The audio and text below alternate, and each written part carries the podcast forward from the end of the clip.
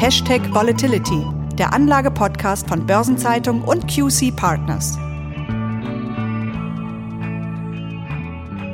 Das Börsenjahr 2021 verlief bislang außerordentlich gut. Der DAX hat im August erstmals die Marke von 16.000 Punkten durchbrochen und seit Jahresbeginn hat er um gut 16 Prozent zugelegt. Der S&P 500 ist sogar um fast 27 Prozent gestiegen und das trotz weiterer Corona-Wellen und steigender Inflation. Was hat das jetzt zu Ende gehende Börsenjahr so besonders gemacht? Und geht die Rallye noch bis zum Jahresende weiter? Diese Themen wollen wir heute erörtern und dazu begrüße ich Sie, liebe Hörerinnen und Hörer, sehr herzlich. Mein Name ist Christiane Lang, ich bin Redakteurin bei der Börsenzeitung und ich spreche wie immer mit Thomas Altmann, Partner und Leiter des Portfolio-Managements bei QC Partners. Herr Altmann, es ist ja schon erstaunlich, wie die Aktienmärkte das zweite Corona-Jahr weggesteckt haben, genauso wie die steigenden Inflationsraten, die normalerweise auf die Aktienkurse drücken würden, bisher aber ja nur für kurzfristige Schwankungen gesorgt haben. Woher kommt die gute Stimmung? Ja, zum einen müssen wir festhalten, dass die Unternehmensgewinne deutlich angestiegen sind. Und Unternehmensgewinne sind natürlich der Treibstoff der Börse. Sofern wir über die großen Unternehmen sprechen, gilt das für die beiden Indizes, die Sie gerade angesprochen haben, also den DAX und den S&P 500 gleichermaßen. Auf beiden Seiten des Atlantiks haben die Unternehmen ihre Gewinne nicht nur gesteigert, sondern neue Rekordgewinne erzielt. Und das ist der alleinige Grund für die enormen Kursgewinne? Nein, mit dem Gewinnanstieg lässt sich das tatsächlich nur teilweise erklären. Der zweite Teil ist auf eine Bewertungsausweitung zurückzuführen. Denn wir können und müssen nicht nur bei Gewinnen und Indexständen Rekordwerte vermelden, sondern eben auch bei den Bewertungen. Beispielsweise wird der S&P 500 mittlerweile zum fast 20-fachen Cashflow der Unternehmen gehandelt. Das ist Rekord seit Beginn der Datenerhebung. Und das Kurs-Buchwert-Verhältnis liegt mit knapp 5 nur noch unwesentlich unter der Rekordbewertung. Sie nennen es jetzt Bewertungsausweitung, aber bedeutet das nicht, dass die Märkte dabei sind zu überhitzen? Das ist jetzt die drastischere Formulierung für denselben Sachverhalt. Fakt ist, dass sowohl die Buchwerte als auch die Cashflows im laufenden Jahr beim S&P 500 deutlich weniger angestiegen sind als die Aktienkurse. Wenn wir mal auf das bisherige Jahr zurückblicken, was waren denn eigentlich die positiven und negativen Highlights 2021? Die Frage ist nicht ganz einfach zu beantworten, denn in den letzten zwölf Monaten gab es ja trotz der insgesamt exzellenten Entwicklung im Aktienmarkt ganz viele Höhen und Tiefen. Spannend fand ich das ganze Jahr über auch den Blick auf die kleineren und mittleren Unternehmen, also Indizes wie den MDAX in Deutschland und den Russell 2000 in den USA. Und inwiefern? Deshalb, weil eben dieser Blick Höhen und Tiefen zugleich offenbart. Einerseits haben sowohl der MDAX als auch der Russell 2000 neue Allzeithochs erklommen, Gleichzeitig laufen die Unternehmen aus beiden Indizes ihren Gewinnhochs aber noch weit hinterher. Beim MDAX liegen die Gewinne noch immer 45 Prozent niedriger als 2018, beim Russell 2000 24 Prozent niedriger als 2019. Und was diese Konstellation aus Allzeithochs bei den Indizes und gleichzeitig niedrigeren Gewinnen für die Bewertungen bedeutet, darauf müssen wir an der Stelle wohl nicht genauer eingehen. Kommen wir zu den Faktoren bzw. Risiken, die 2021 bestimmend waren und fangen wir einfach mal mit der allgegenwärtigen und anhaltenden Corona-Krise an. Weder die dritte Welle im Frühjahr noch die jetzt aktuelle vierte Welle, die ja bisher die schlimmste ist, haben zu Kursrückgängen geführt. Warum? Ja, zumindest im Januar hatten wir beim DAX ja mal einen Kursrückgang um 6 Prozent. Aber Sie haben natürlich vollkommen recht, dass die beiden großen Covid-19-Wellen in diesem Jahr zu keinen großen Verwerfungen geführt haben. So groß natürlich hier auch die Tragödie auf menschlicher Ebene in beiden Wellen war und aktuell auch wieder ist, die Wirtschaft hat sich mittlerweile recht gut mit Covid-19 arrangiert. Und das sehen wir eben auch am eben schon besprochenen Gewinnwachstum und natürlich auch am Wachstum der Bruttoinlandsprodukte.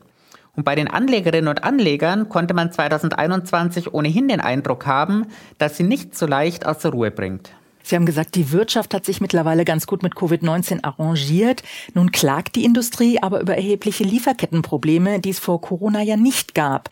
Dennoch steigen die Unternehmensgewinne. Wie kommt das? Ja, das ist ein ganz interessanter Punkt, den Sie hier aufwerfen. Ich habe hier den Eindruck, dass die meisten im Moment eher fragen, wie viel höher wären die Gewinne denn, wenn die Lieferkettenprobleme nicht wären? Und diese im Moment verpassten Gewinne werden dann im kommenden Jahr erwartet. Das ist dann auch eine der möglichen Erklärungen für die aktuell zu teuren Bewertungen. Neben Corona sind 2021 auch die wieder anziehende Inflation und damit einhergehende Zinsängste ein großes Thema. Die Aktienmärkte haben sich davon bislang nicht wirklich beeindrucken lassen. Sie haben das vorhin damit begründet, dass hier vor allem die steigenden Unternehmensgewinne der Treibstoff sind. Aber wie haben die Rentenmärkte reagiert? Ursprünglich hatten sie hier für dieses Jahr ja eigentlich mehr Ruhe erwartet. Beim Rentenmarkt hängt die Antwort etwas davon ab, worauf wir schauen wollen. Natürlich hat der Rentenmarkt im laufenden Jahr eine negative Tendenz. Wir sehen das daran, dass die Renditen zehnjähriger Bundesanleihen in den zehn Monaten bis Ende Oktober siebenmal angestiegen sind. Dazu kommen beim Bund Future zwei Einbrüche um jeweils 3,6 Prozent. Und das ist schon richtig viel. Absolut. Sie sagen, es kommt darauf an, worauf wir schauen wollen. Was wäre denn die andere Perspektive? Die andere Perspektive ist, dass wir bei den zehnjährigen Zinsen in Deutschland eine Spanne von etwas mehr als einem halben Prozent hatten. Das ist im Vergleich zum Vorjahr sogar ein Drittel weniger. Und wirklich überraschend finde ich, dass der Zinskorridor in den USA trotz des Zinsanstiegs weniger als halb so breit war wie 2020. Dadurch, dass sich die Anlegerinnen und Anleger das ganze Jahr hindurch die Sichtweise der Notenbank mit einer nur vorübergehend höheren Inflationsrate zu eigen gemacht haben, bleibt der bisherige Jahresverlust des Bund Future mit etwa einem Prozent überschaubar. Von daher war die Prognose eines ruhigen Rentenmarktes also in Teilen richtig und in Teilen falsch. Kommen wir mal zur Geld- und Fiskalpolitik. Auch wenn in der Pandemie derzeit ja enorme Infektionszahlen verzeichnet werden und manche Sektoren wie Restaurants und Hotels in einigen Regionen wieder im Lockdown sind, dennoch haben sich ja die wirtschaftlichen Aussichten insgesamt durch die Impfungen deutlich verbessert. Und damit wird auch eben die Geld- und Fiskalpolitik absehbar wieder restriktiver. Ja, das ist ein Thema, das im zweiten Halbjahr einen immer größeren Stellenwert eingenommen hat und wohl vor allem 2022 noch mehr Raum einnehmen wird. Am kurzen Ende der Zinsstrukturkurve hat die Aussicht auf erste Zinserhöhungen durch die Fed im kommenden Jahr zumindest für etwas Bewegung gesorgt. Also das wird dann 2022 ein wichtigerer Einflussfaktor für die Märkte werden. Aber ein sehr wichtiges Ereignis im jetzt ablaufenden Jahr wollen wir nicht vergessen, das sei auch noch genannt, und zwar die Bundestagswahl.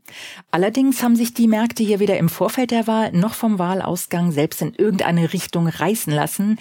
Denn, und das haben wir auch schon in einem Podcast behandelt, mit den rechnerisch möglichen Koalitionen Optionen vor der Wahl bis eben auf das eher unwahrscheinlich betrachtete rot-grün-rote Bündnis konnten die Märkte damals eben leben und der Wahlausgang war dann ja auch im Rahmen der Erwartungen. Also das Ganze hatte wirklich keinen richtigen Einfluss auf die Märkte. Ja, damit haben Sie eigentlich schon alles gesagt. Die Börsen haben das Wahlergebnis abgehakt und sind unmittelbar zur Tagesordnung übergegangen. Bleiben wir trotzdem nochmal bei den Aktienmärkten. Hauptmotor waren, wie gesagt, die steigenden Unternehmensgewinne.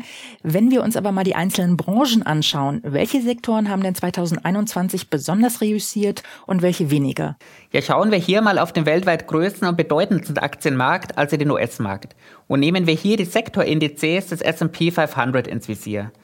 Der Top-Performer waren ganz klar die Energiekonzerne, die vom Anstieg des Ölpreises richtig gut profitieren konnten. Und dahinter folgen die Banken. Hier haben sich der bisherige Zinsanstieg und die Aussicht auf weiter steigende Zinsen positiv bemerkbar gemacht. Und auch die im Vergleich mit den Vorjahren steilere Zinsstrukturkurve spielt den Banken hier in die Karten.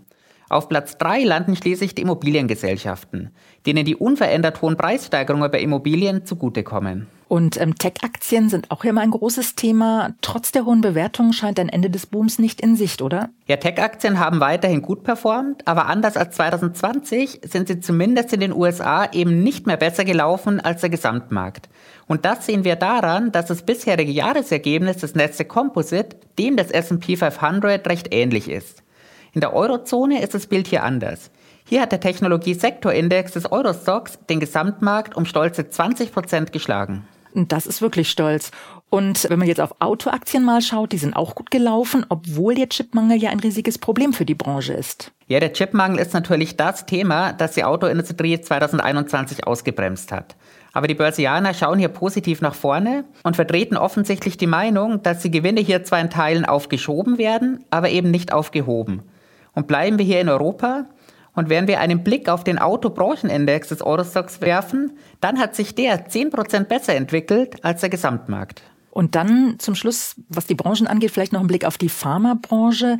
Die Aktienkurse der großen Impfstoffhersteller kannten ja lange nur eine Richtung, nämlich nach oben. Ja, dieser Blick auf die Pharmabranche ist jetzt wirklich interessant, denn tatsächlich sind die Pharmasektorindizes sowohl des S&P 500 als auch des Eurostocks um die 10% schlechter gelaufen als der Gesamtmarkt.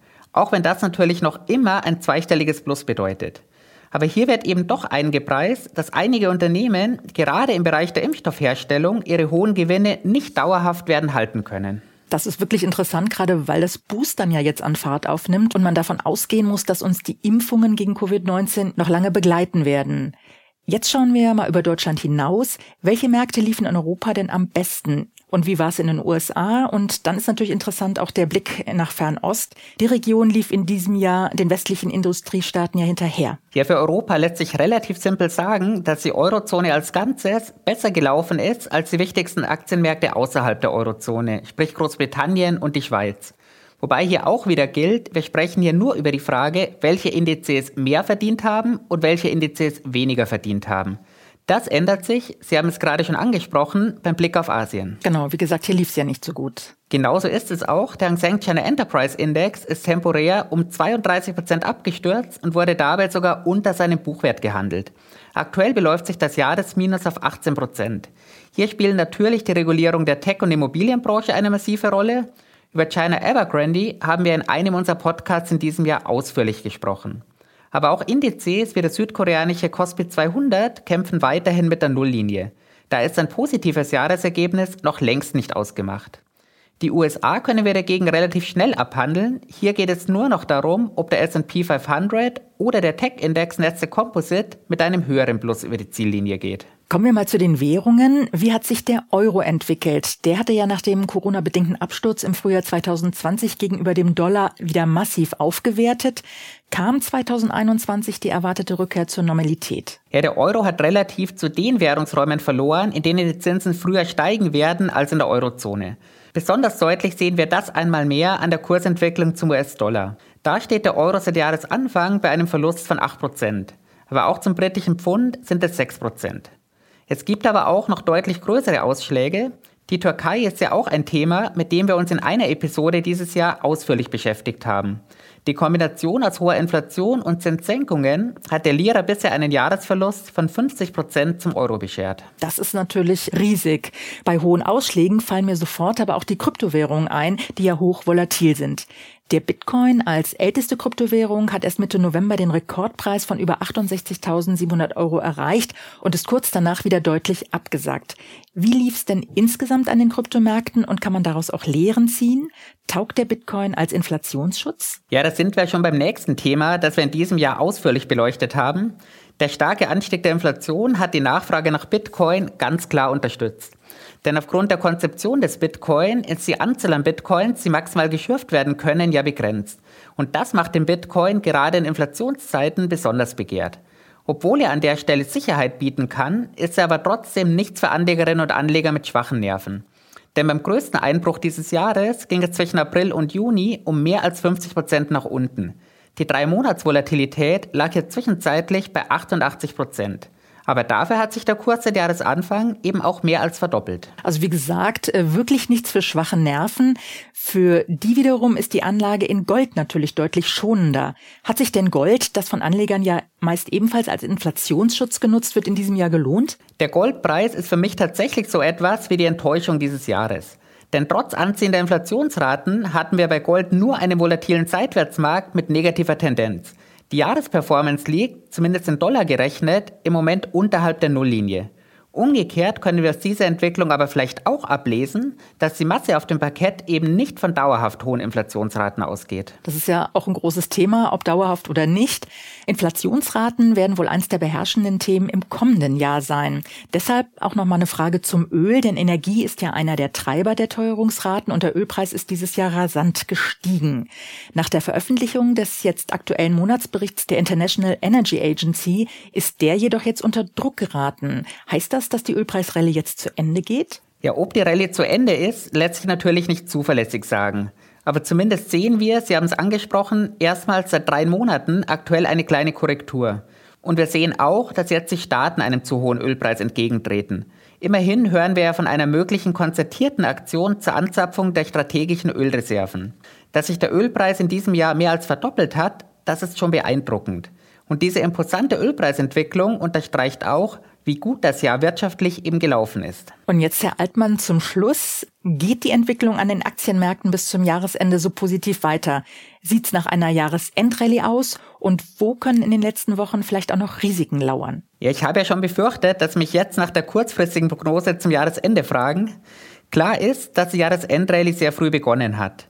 Und auch wenn diese Rallye Jahresend oder auch Weihnachtsrallye heißt, bedeutet das natürlich nicht, dass sie auch bis Weihnachten oder gar bis zum Jahresende laufen muss. Interessant ist hier der Blick ins Jahr 2017. Nach einem ebenfalls starken Aktienjahr startete der DAX furios in den November. Im November war der DAX dann technisch stark überkauft. Es ging 5% nach unten und von da an bis zum Jahresende nur noch seitwärts. Dieses Jahr haben wir im November übrigens ein ähnlich starkes technisches Überkaufniveau erreicht. Das heißt, für Sie ist die Jahresendrallye noch nicht wirklich ausgemacht.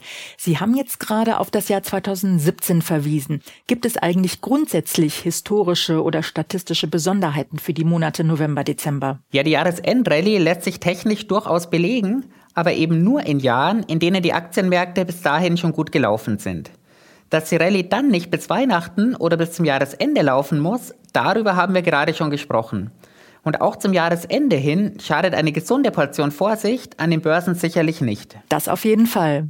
Herr Altmann, vielen Dank für die Einordnung des jetzt zu Ende gehenden Börsenjahrs 2021, das, wie gesagt, trotz aller Widrigkeiten außerordentlich gut gelaufen ist, bisher jedenfalls was wir vom kommenden Börsenjahr 2022 erwarten können und auf was wir uns einstellen müssen, damit beschäftigen wir uns in unserem nächsten Podcast am 8. Dezember in einer Spezialausgabe von Hashtag Volatility. Darin werden Sie, Herr Altmann, und das ist ein Novum für unseren Podcast, zusammen mit einem Gastexperten diskutieren, und zwar mit Robert Halver, Leiter Kapitalmarktanalyse der Bader Bank. Und zu diesem spannenden Experten-Roundtable laden wir Sie, liebe Hörerinnen und Hörer, sehr herzlich ein. Und damit verabschieden wir uns für heute, möchten Sie zuvor aber gerne noch auf zwei weitere Podcasts hinweisen, und zwar Sieben Tage Märkte, die Wochenvorschau der Börsenzeitung, die immer freitags erscheint, sowie Nachhaltiges Investieren, der donnerstags alle 14 Tage kommt. Hören Sie doch auch dort einfach mal rein. Alles Gute, bis zum nächsten Mal. Vielen Dank und bis zum nächsten Mal.